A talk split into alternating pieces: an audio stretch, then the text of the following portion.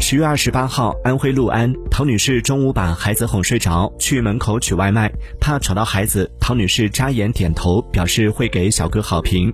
事后，唐女士从两元余额的银行卡里随手输了一点一元打赏费给外卖员，没想到不一会儿，物业和民警都来敲门，询问是不是遇到了危险。唐女士称，当时自己很懵，得知没有危险后，物业和民警离开了。